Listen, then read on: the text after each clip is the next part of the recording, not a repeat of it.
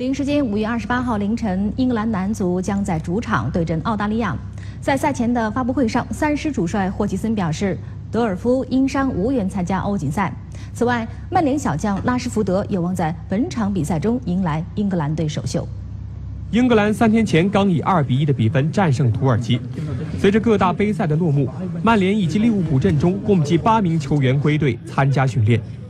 英格兰也算是正式开启了欧锦赛的赛前热身。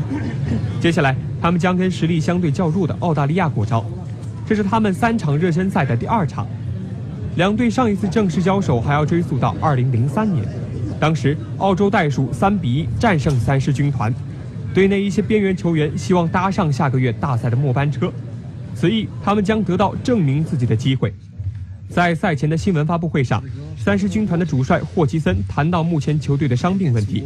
他表示，斯图里奇的小腿有些拉伤，最近两天他都没能参加训练。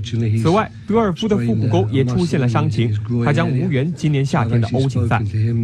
发布会最后，英格兰主帅还强调，曼联的十八岁小将拉什福德将会在球队中扮演着重要的作用。在瓦尔迪、凯恩进球状态火热的情况下，这意味着鲁尼很有可能坐在替补席上。